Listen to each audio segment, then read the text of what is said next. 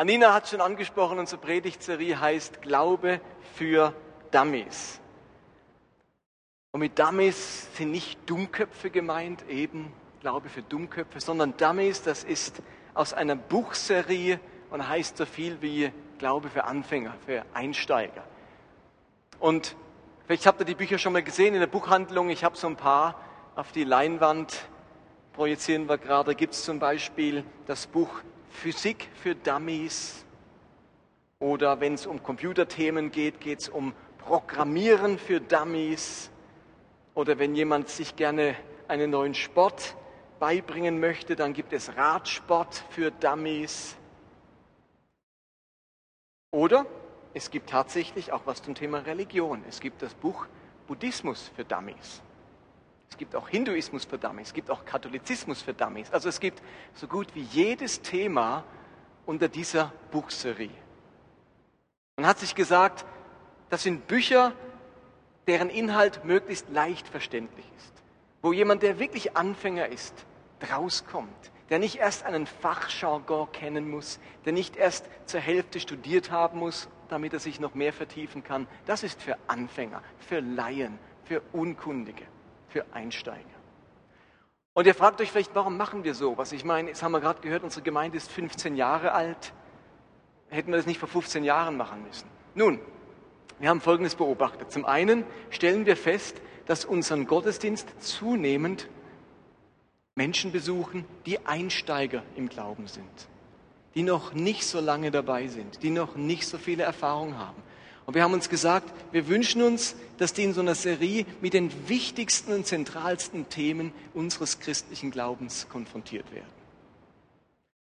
Zum anderen machen wir die Predigtserie auch für langjährige Christen, weil wir nun nicht eine ausgesprochene Bibellehr-Sonntagsschule ähm, äh, Gemeinde sind, die von, davon geprägt ist, dass andauernd noch neben dem Gottesdienst biblische Serien oder biblische äh, Bibelabende oder sowas laufen. Und deswegen gibt es genug Grund, auch für diese langjährigen Christen, sich mit den zentralen Themen einmal wieder auseinanderzusetzen.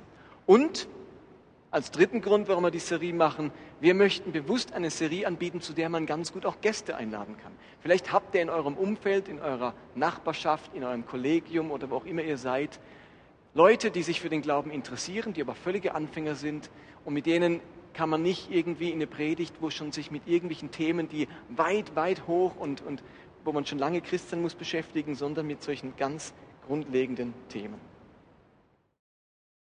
Und ich habe mich gefragt, was macht ihr, Anina hat sie alte Hasen genannt, was macht ihr heute Abend? Handy raus und ein paar SMS schreiben oder sich sonst ablenken, ein Nickerchen halten? Nein.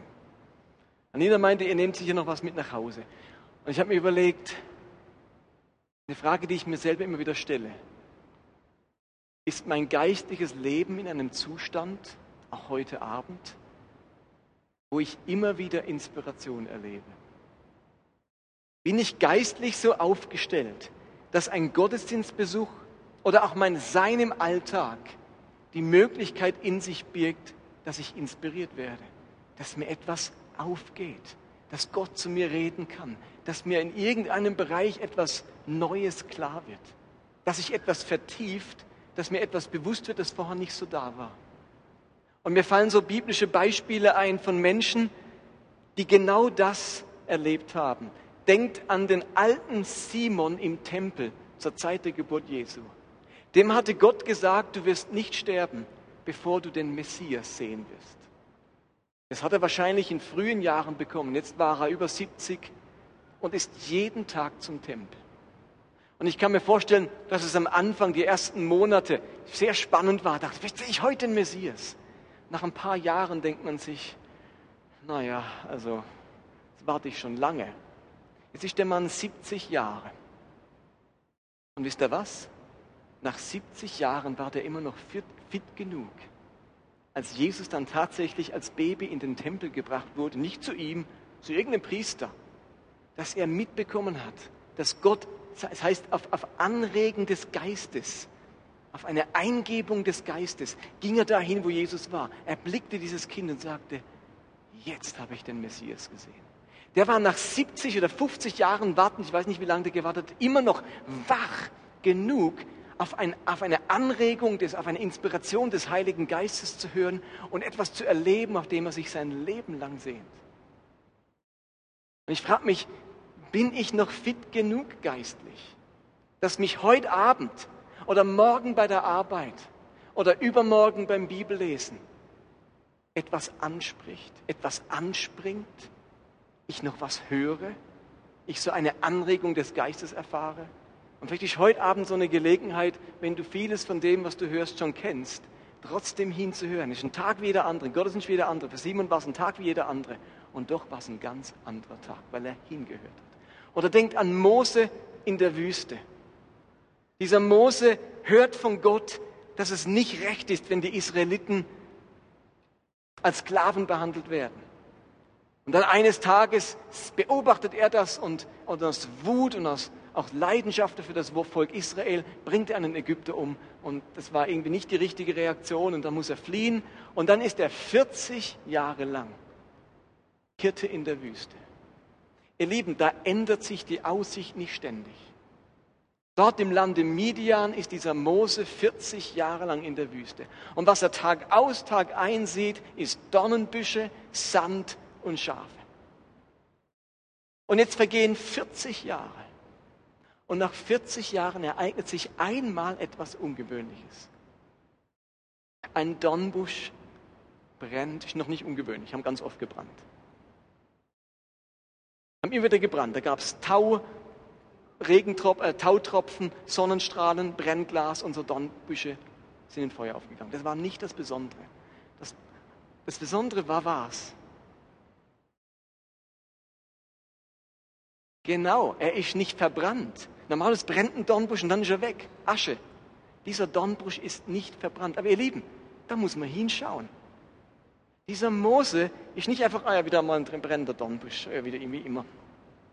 Dem fällt auf, dass dieser Dornbusch nicht verbrennt. Dass da etwas anders ist. Nach 40 Jahren Dornbuschbeobachtung fällt dem das auf. Steht ihr?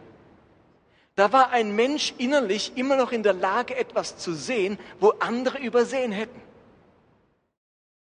Und ihr seid vielleicht 10, 20, 30 Jahre Christen. Und ich wünsche mir, dass egal wie lange du dabei bist, du Dinge siehst und der Geist dir Sachen zeigen kann, wo andere irgendwie kein Ohr mehr dafür haben, kein Auge mehr dafür, keinen Sinn und keinen Geist dafür. Und ich wünsche mir das für diese Serie, für heute Abend, aber auch für unser ganzes Leben. Okay, steigen wir mal ein in diese Serie. Und ich würde am Anfang gern die Frage mit euch klären, warum gibt es eigentlich Religion? Wir beschäftigen uns jetzt mit religiösen Themen, mit, der, mit, mit ein paar wichtigen Fragen des Christentums. Warum gibt es Religion? Egal wie weit man zurückgeht in der Menschheitsgeschichte, ob zu den alten Phöniziern oder zu irgendwelchen äh, Höhlenmalereien, man entdeckt überall eines. Menschen waren religiös. Schon in den allerersten Anfängen haben Menschen entweder die Natur oder das Feuer oder eine Statue oder, oder ein Tier verehrt. Religiosität ist ein Phänomen, das wir in der ganzen Menschheitsgeschichte antreffen. Und jetzt könnte man sagen, ja früher logisch, da haben die Leute keine Ahnung gehabt, da war jeder Donner, irgendwie hat ein, Gott einen fahren lassen oder sonst irgendwas. Man musste sich das irgendwie erklären und dann hat man halt so religiöse äh, Hirngespinste entwickelt. Aber ihr Lieben, es ist nicht nur etwas Altmodisches von vor 10.000 Jahren. Wir erleben gerade heute einen religiösen Aufbruch auf der ganzen Welt. Wir erleben das natürlich in der islamischen Welt in der wachsenden Islamisierung, das hat ja was mit Religiosität zu tun. Menschen werden religiös. Aber wir erleben das auch trotz aller naturwissenschaftlicher Fortschritte. Obwohl die ganze Welt erklärt scheint, finden Menschen zurück zur Spiritualität und zur Religion. Vielleicht nicht gerade so sehr in der Schweiz und in Deutschland. Aber wir sind relativ ignorant, wenn wir denken, deswegen hat das Religiöse auf unserem Planeten keine Zukunft mehr. Auf dem Rest des Planeten, besonders auch in der dritten Welt, erleben wir einen Boom des Religiösen. Trotz und oftmals gegen alle neuen wissenschaftlichen Erkenntnisse wenden sich Menschen wieder dem Glauben zu, und der Religion. Und der Begriff Religion kommt vom lateinischen Wort religare. Und das heißt wörtlich sich zurückbinden. Religare, sich zurückbinden. Und dieses Wort Religion, religare, will damit zum Ausdruck bringen, dass Menschen auf der Suche sind. Irgendetwas im Menschen sagt sich, ich gehöre irgendwo hin. Ich hatte da mal eine Verknüpfung mit irgendwas. Irgendwoher stamme ich. Und man hat diese Verbindung verloren, diese Bindung zu etwas verloren, diese Verknüpfung, die mein Leben irgendwie Bedeutung und Sinn und Hoffnung und Zukunft und Wert gibt, hat man verloren. Und Religion ist nichts anderes wie der Wunsch von Menschen, diese Verknüpfung wiederherzustellen, sich wieder zurückzubinden an den Ursprung des Lebens, den Ursprung der Welt, den Ursprung meines Lebens, was auch immer. Religion will Antwort geben auf die großen Fragen der Menschen die irgendwie nach hinten und nach vorne gehen. Woher komme ich? Was ist meine ursprüngliche Verknüpfung und wohin gehe ich? Womit werde ich wieder einmal verbunden sein? Und Menschen fragen sich das. Und aus dem Grund entsteht Religion, denn jede Religion gibt auf unterschiedliche Art und Weise Auskunft über diese großen Fragen. Und das Christentum ist eine dieser Religionen und gibt auf ganz spezifische Weise Antwort auf diese Frage. Und es würde zu weit gehen, wenn wir alle Antworten aller Religionen miteinander behandeln wollen. Wir haben uns bewusst entschieden, uns mit der Antwort des christlichen Glaubens, der christlichen Religion auseinanderzusetzen. Wenn ich es vielleicht nochmal in ganz anderen Worten sage, dann würde ich sagen, vielleicht könnt ihr euch den Satz merken, steht auch nicht auf eurem Zettel. Religion ist nichts anderes wie den Wunsch, Anker zu werfen im Strom des Lebens. Religion heißt, ich möchte Anker werfen im Strom des Lebens. Wir alle spüren, der Strom des Lebens treibt uns. Woher kriege ich Halt? Woran orientiere ich mich? Was gibt mir Stabilität? Und Religion ist wie die Art, ich werfe Anker. Irgendwo habe ich meinen Ankerpunkt. Ich binde mich wieder an irgendetwas. Und wisst ihr was? Je stärker der Strom, je wilder der Strom des Lebens, desto größer der Wunsch der Menschen, Anker zu werfen. Ist euch das schon mal aufgefallen? Je stärker der Strom des Lebens, je wilder, je mehr Stromschnellen, desto größer der Wunsch, Anker zu werfen, irgendwo Halt zu haben.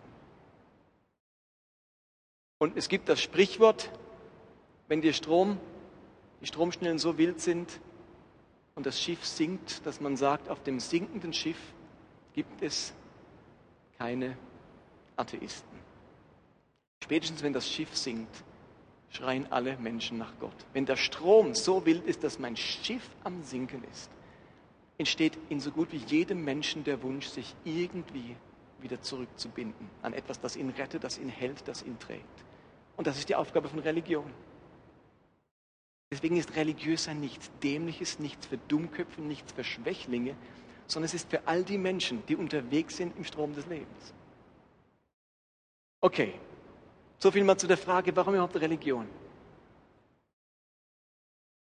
Und wenn man sich nun mit Religion auseinandersetzt, dann stößt man auf das nächste Phänomen, nämlich, dass sich alle Religionen mit bestimmten großen Themen auseinandersetzen. Und das eine große Thema, mit dem wir heute auch anfangen, ist das Thema von Schuld und Erlösung. Wir haben es genannt, warum braucht Gott ein neues Testament? Das hat was mit der Frage von Schuld und Erlösung zu tun. Alle Religionen fragen sich, Wohin mit meiner Schuld? Wie erfahre ich Erlösung? Schuldig werden, an jemandem schuldig werden, gehört zur Grunderfahrung menschlichen Lebens. Jeder Mensch kennt das, ein schlechtes Gewissen zu haben.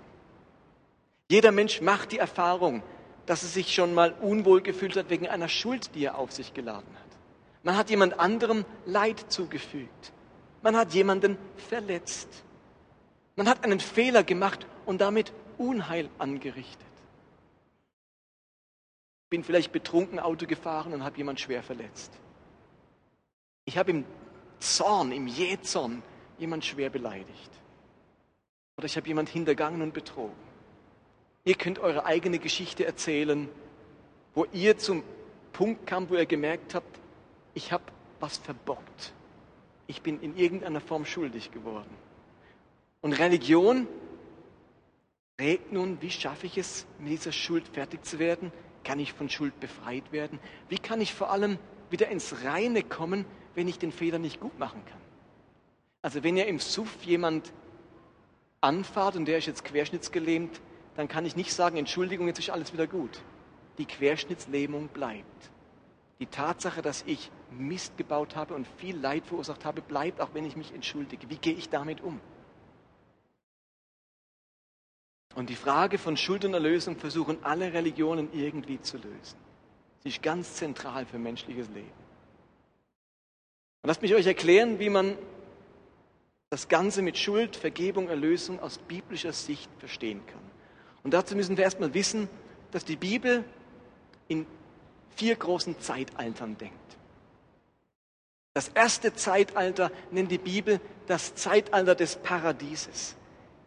Der schuldlose, sündfreie Zustand des Menschen. Die Zeit im Paradies. Und dann kommt eine zweite Menschheitsepoche und das nennt die Bibel, das nennen wir im Christlichen die gefallene Schöpfung. Dort hat sich Schuld ereignet, die Ursünde, die erste Sünde. Und seit, seitdem ist diese Welt kein Paradies mehr, sondern sie ist eine gefallene, eine zu Boden gefallene, eine verletzte, eine aus dem Gleichgewicht geratene Schöpfung.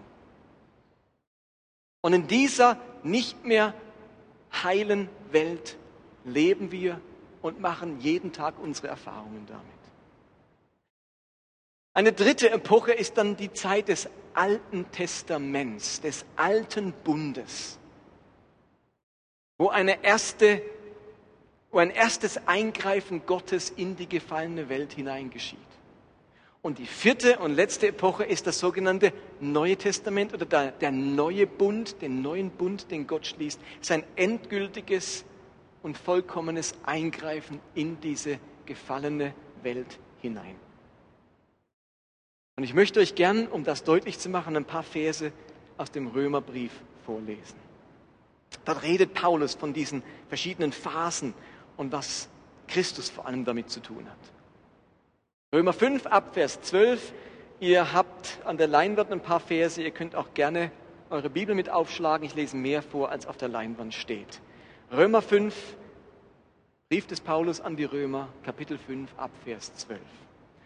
Dort sagt er, durch einen einzigen Menschen, durch Adam, ist die Sünde in die Welt gekommen. Und als Folge davon der Tod. Weil nun alle Menschen gesündigt haben, sind sie alle dem Tod ausgeliefert. Sünde bewirkt Tod, weil alle sündigen, müssen alle sterben. Dennoch war die Sünde schon da, lange bevor Gott durch Mose das Gesetz gab. Also Adam hat gesündigt, es war deutlich ein paar tausend Jahre vor Mose. Also schon bevor es das Gesetz von Mose gab, hat Adam gesündigt. Aber wo kein Gesetz ist, kann auch keine Schuld angerechnet werden. Dennoch waren alle Menschen von Adam bis zu Mose ebenfalls dem Tod verfallen, auch wenn sie nicht wie Adam bewusst gegen Gottes Willen handelten. Adams Schuld hatte Folgen für alle Menschen. Insofern ist er das genaue Gegenteil zu Christus, der uns erlöst hat. Einer hat gesündigt und alle leiden darunter. Ich würde sagen, das ist ungerecht. Aber Paulus sagt, ist nicht ungerecht, weil alle sündigen auch. Ist nicht so, dass alle Unschuldslämmer sind und nur wegen dem bösen Adam leiden müssen. Alle sündigen selber wieder. Sie machen genau das Gleiche wie Adam. Wärst du Adam, hättest du den gleichen Mist gebaut wie er, will Paulus damit sagen. Steht ihr? Wir dürfen nicht denken, der Adam war ein Halunk. Ich hätte mich anständig benommen im Paradies. Steht ihr, es geht nicht um den Adam, sondern Adam ist hebräisch und heißt Mensch. Und was diese Stelle damit sagen will, ist, dass nicht der Einzelmensch Adam, sondern der Mensch an sich, wie auch immer er heißt, gesündigt hat im Paradies. Jeder Mensch hätte gesündigt, weil in jedem Menschen dieses Potenzial steckt, diese Möglichkeit steckt. Und wenn Adam gesündigt hat, will Paulus sagen, hätten wir auch alle gesündigt. Wir haben auch alle gesündigt, nicht nur Adam. Denn durch die Sünde des einen wurde die gesamte Menschheit dem Tode ausgeliefert. Durch Jesus Christus aber erfuhren wir in überreichem Maße Gottes Barmherzigkeit und Liebe. Gottes Urteilsspruch brachte wegen der einen Sünde Adams allen die Verdammnis. Aber was Christus getan hat, brachte uns trotz unzähliger Sünden den Freispruch. Einer hat gesündigt und alle werden verdammt. Jetzt hat einer erlöst und alle werden freigesprochen. Es steht also fest, sagt Paulus, durch die Sünde eines Menschen Adam sind alle Menschen in Tod und Verderben geraten. Aber durch die Erlösungstat eines Menschen, Christus, haben alle die Chance zu einem neuen Leben mit Gott. Oder anders gesagt, Vers 19, durch Adams Ungehorsam wurden alle Menschen vor Gott schuldig. Aber weil Jesus Christus gehorsam war, sollen alle von Gott freigesprochen werden. Ist ein anspruchsvoller Text, aber kommt da draus so ein bisschen? Müsste ich jetzt die Gäste fragen, die kommen wahrscheinlich noch nicht so draus, aber das erklären wir jetzt ja alles. Also was hat das mit der Sünde und der Ungerechtigkeit des Menschen auf sich? Nochmal Vers 12. Durch einen einzigen Menschen, durch Adam, ist die Sünde in die Welt gekommen und als Folge davon der Tod. Denn durch die Sünde des einen wurde die gesamte Menschheit dem Tode ausgeliefert. Es hat aber der Ungehorsam eines einzigen Menschen zur Herrschaft des Todes geführt. Paulus spricht hier was an? Den Sündenfall, wie wir das nennen. Die Sünde Adams im Paradies.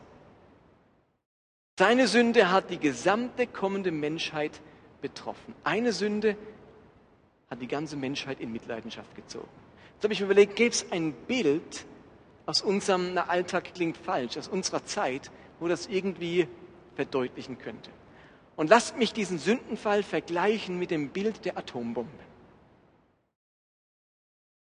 Vielleicht erinnert ihr euch aus irgendwie aus einem Geschichtsbuch im Unterricht, die Atombombe in Hiroshima die hat auf einen Schlag 100.000 Menschen getötet und hat 150.000 Menschen verletzt. Noch im Jahr 1981 waren in Japan 400.000 Menschen sogenannte Hibakusha. Das sind explosionsgeschädigte Personen. Also gut, fast 40 Jahre später sind noch 400.000 Menschen geschädigt von dieser Atomexplosion. Jedes Jahr werden zweieinhalbtausend Menschen der Todesliste vom Zweiten Weltkrieg hinzugefügt, weil sie immer noch sterben aufgrund dieser Bombe. Bei anderen Bomben ist man gerade gestorben. Spätestens nach einer Woche, wenn einem irgendwie das Bein weggerissen hat oder sowas, war man dann tot. Aber die Atombombe tötet noch heute Menschen, die zur Todesliste des Krieges hinzugezählt werden. Genetiker haben einmal ausgerechnet, dass die relativ geringe Anzahl von Atombomben, nämlich 750 Sprengungen von einer 20 Megatonne Atombombe, ausreichen würde, um die gesamte Menschheit, alle sieben Milliarden Menschen genetisch zu entstellen.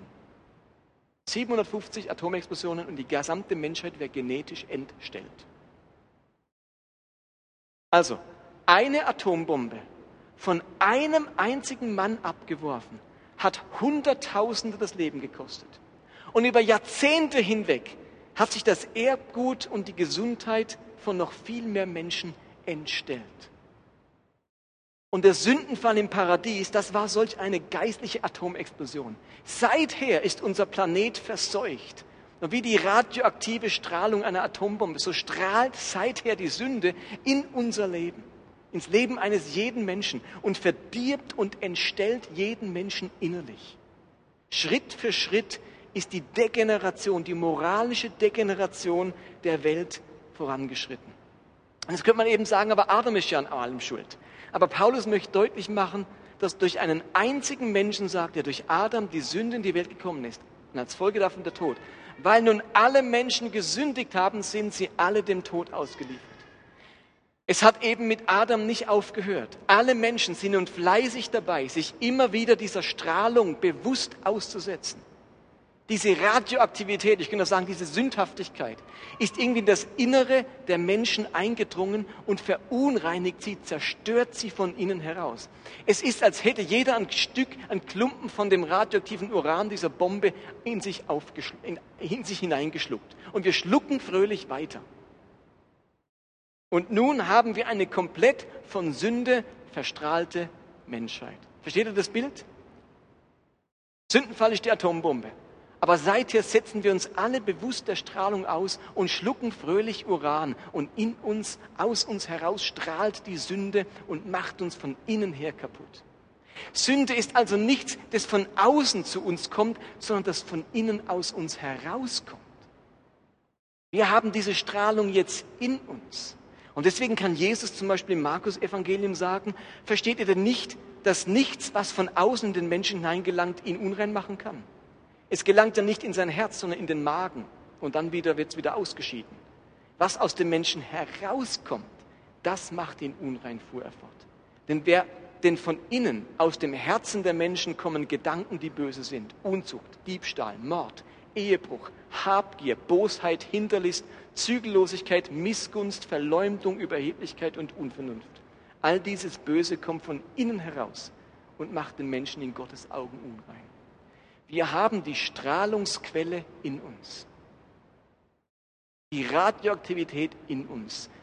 Und biblisch gesprochen, die Sünde steckt in uns und wirkt jetzt von innen heraus und verdirbt unser Inneres. Und die Symptome sehen wir dann. Die Sünde bewirkt, die in uns wohnt, dass wir eben jetzt verleumderisch sind oder habgierig oder hinterlistig und so weiter. Mit dieser Bibelstelle macht Jesus deutlich, um was es bei Sünde eigentlich geht, dass er das richtig versteht. Sünde, das ist nicht so die altkirchliche Vorstellung, wenn du irgendwas Falsches machst, eine der sieben Todsünden. Das ist zu einfach, das ist zu primitiv. Und wenn ich niemand umgebracht habe, dann bin ich in Ordnung. Und wenn ich keine der sieben Todsünden begehe, dann, dann freut sich Gott darauf, mit mir rund das Garten im Himmel zu spielen. So einfach ist es nicht.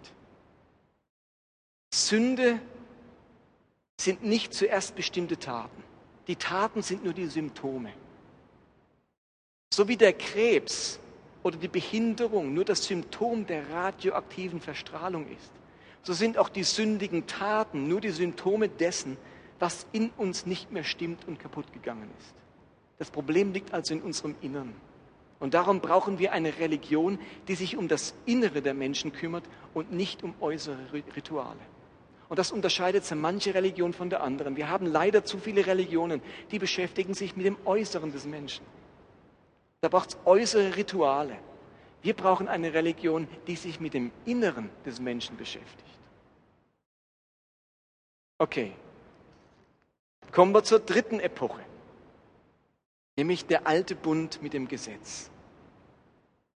Welche Funktion hat jetzt das Gesetz? Die Menschen wurden verstrahlt im Sündenfall, jetzt leben wir mit dieser Sünde, vollbringen immer wieder Sünde, machen Fehler, unser Inneres ist verdorben. Und jetzt kommt irgendwann dieses Gesetz des Mose. Gott schließt einen Bund mit der Menschheit. Welche Funktion hat das Gesetz? Warum wird es Mose in der Wüste gegeben?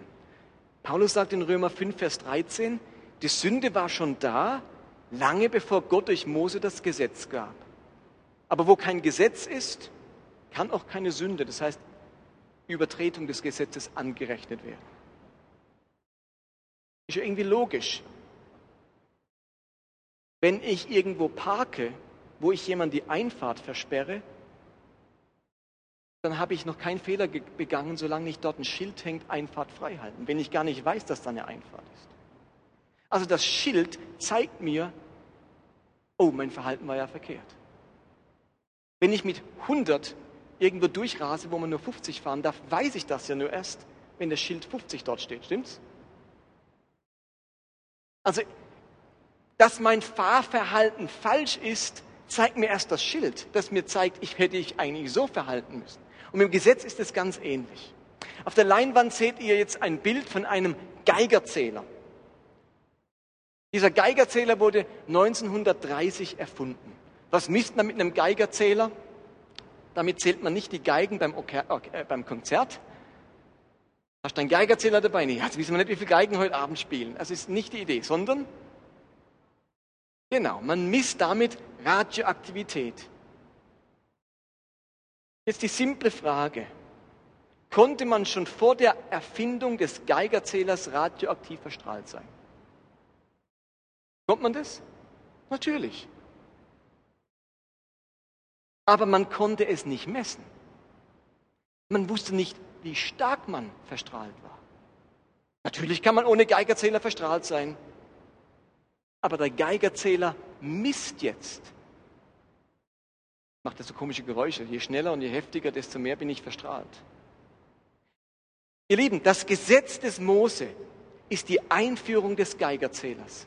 Jetzt wird Sünde messbar.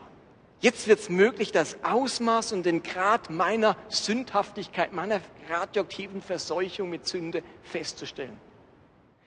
Anders gefragt, kann der Geigerzähler mich von meiner radioaktiven Strahlung befreien? Nee. Aber er macht die Verstrahlung sichtbar und macht sie bewusst. Und genauso ist das Gesetz von Mose. Das Gesetz des Mose hat nie die Idee und die Kraft gehabt, Menschen von Sünde zu befreien. Es hat ihnen nur bewusst gemacht, wie sündig sie sind. Aber das Gesetz hatte keine Chance, uns von Sünde zu befreien. Tieropfer bringen, Rituale vollziehen, hat im Innern der Menschen nichts verändert. Es hat ihnen nur bewusst gemacht, wie schuldbeladen, wie verdorben sie sind, wie wenig Gutes aus ihnen selbst herauskommt. Und es war wichtig, dass das irgendwann bewusst wurde. Sonst checkt ja niemand, dass er Erlösung braucht und dass er Gott braucht und wie es um ihn wirklich aussieht. Aber der Geigerzähler entstrahlt noch niemanden. Der löst nicht das Problem der Radioaktivität, er macht es nur bewusst. Und deswegen heißt es im Neuen Testament immer wieder, dass das Gesetz nicht die Menschen erlösen konnte, dass das Blut von Tieren nicht wirklich reinwaschen konnte. Das Gesetz ist wie der Geigerzähler. Bisher hat man vielleicht innerlich gespürt, dass eine Sache falsch war aber mit der Einführung des Gesetzes stand es nun schwarz auf weiß, dass dies oder jene Haltung in Gottes Augen verkehrt ist. Und so kann Paulus schreiben in Römer 7, ohne das Gesetz hätte ich nicht erkannt, was Sünde ist. Ich hätte nicht begriffen, was Begierde ist, wenn das Gesetz nicht sagen würde, gibt der Begierde keinen Raum. Und Römer 3, Vers 20, die Aufgabe des Gesetzes ist, dass wir die Sünde erkennen. Gottes alter Bund ist die Einführung des Geigerzählers. Menschen erkennen ihre Verstrahlung. Durch Opfer und Reinigungsrituale versuchen sie jetzt, sich von dieser Strahlung zu befreien. Das Problem ist, dass diese Strahlung eben von innen kommt und nicht äußerlich entfernt werden kann. Okay, und damit sind wir bei der vierten Epoche, der neue Bund. Und jetzt könnt ihr euch fragen, warum braucht Gott ein neues Testament, einen neuen Bund? Weil der alte nicht den Zweck erfüllt hat, die Menschen zu erlösen. Er hat nur den Zweck erfüllt, den Menschen deutlich zu machen, wie sehr sie Erlösung brauchen. Deswegen brauchte es einen weiteren, einen neuen Bund, das Neue Testament. Jesus hat mit, äh Gott hat mit Jesus eine echte Lösung, eine Erlösung für das Problem der Sünde geschaffen. Lesen wir nochmal den einen Vers aus dem Römerbrief. Durch die Sünde eines Menschen, Adam, sind alle Menschen in Tod und Verderben geraten. Aber durch die Erlösungstat eines Menschen, Christus, haben alle die Chance zu einem neuen Leben mit Gott. Oder anders gesagt, durch Adams Ungehorsam wurden alle Menschen vor Gott schuldig, aber weil Jesus Christus gehorsam war, sollen alle von Gott freigesprochen werden. Wir sagen ja immer wieder, dass Christus die Sünde auf sich genommen hat. Jetzt kann man sich in unserem Bild von der Atombombe vorstellen, dass Christus in irgendeiner Weise in der Lage ist, die radioaktive Strahlungsquelle aus unserem Innern zu entfernen, sodass wir vollkommen frei davon werden. Alle Strahlung ist weg, alle Schuld ist vergeben. Das, was von innen heraus mich immer wieder zum Bösen drängt, das nimmt Christus weg. Das, was mich von innen verdirbt und kaputt macht, davon erlöst er mich. Christus ist Gottes Entstrahlungskommando sodass alle, die ihm vertrauen, von jeder Strahlung befreit werden und eine neue Lebenschance bekommen und den Zugang zum strahlungsfreien Himmel. Auch wenn wir sagen, oh, heute war ein strahlender Himmel, das ist jetzt in Zukunft immer ganz komisch, wenn das jemand sagt. Der Himmel ist strahlungsfrei im Sinne von sündenfrei. Christus hilft uns nicht, indem er uns mit irgendwelchen chemischen Mittelchen besprüht, Sonst heißt dass sein Blut uns reinwäscht. Es braucht dieses Blut von Christus, um uns von dieser Macht der Sünde, von dieser radioaktiven Strahlung zu befreien.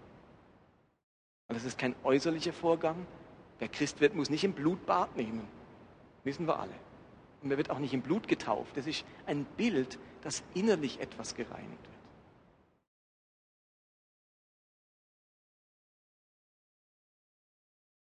Wir alle, die an Christus glauben, werden von Gott als strahlungsfrei erklärt. Oder biblisch gesprochen, als gerecht erklärt. Strahlungsfrei heißt gerecht. Frei von der Sünde. Und Paulus drückt das so aus im Korintherbrief, ihr seid reingewaschen, ihr seid geheiligt, ihr seid gerecht geworden durch den Namen des Herrn Jesus Christus und durch den Geist unseres Gottes. Oder als Jesus seinen Jüngern die Füße wäscht, macht er das symbolisch und sagt ihnen dann, wer gebadet hat, der ist ganz rein. Ihr braucht, ihm braucht man nur noch den Straßenstaub von den Füßen zu waschen. Ihr alle seid rein. Jesus spendet uns seine Gerechtigkeit und nimmt von uns unsere Ungerechtigkeit. Er spendet uns seine Reinheit und nimmt von uns unsere Verstrahltheit. Und so ernst und so tödlich wie eine Atomexplosion ist, genauso ernst und tödlich ist die Sünde der Menschen. Wir alle waren einmal darin gefangen. Und Paulus sagt in Römer 6, aber Gott sei Dank, ihr seid nicht mehr Sklaven der Sünde, sondern ihr gehorcht mit Leib und Seele dem Evangelium. Denn nachdem ihr von der Herrschaft der Sünde wirklich frei geworden seid, könnt ihr jetzt Gott dienen. Okay, fassen wir das ganze Bild nochmal zusammen. Adams Sünde, der Sündenfall, ist wie die Atomexplosion. Die Sünde, das ist die radioaktive Strahlung, die jetzt in uns allen ist und herausstrahlt und aus uns Böses hervorbringt. Das Gesetz, das der Mose gegeben hat, das ist die Einführung des Geigerzählers. Jetzt wird Sünde messbar. Jetzt verstehe und begreife und erkenne ich, dass ich Sünder bin. Und Christus, das ist Gottes Entstrahlungskommando. Er ist in der Lage, das, was innerlich verdorben ist, zu reinigen und zu erneuern. Und wie dieser Prozess der inneren Erneuerung, dieses neuen Lebens, das man geschenkt bekommt, wie der genau funktioniert, das hören wir nächsten Sonntag, wenn es ums Thema Wiedergeburt oder Reinkarnation geht. Wenn die Bibel von Wiedergeburt spricht, was meint sie damit? Und ich möchte jetzt schon sagen, Wiedergeburt ist eines der schönsten Dinge dieses Glaubens, weil es für uns alle die riesige Chance ist, in unserem Leben Neues und Erneuerung zu erfahren. Wiedergeburt ist für uns alle die einmalige Chance, dass unser Leben ganz neu werden darf.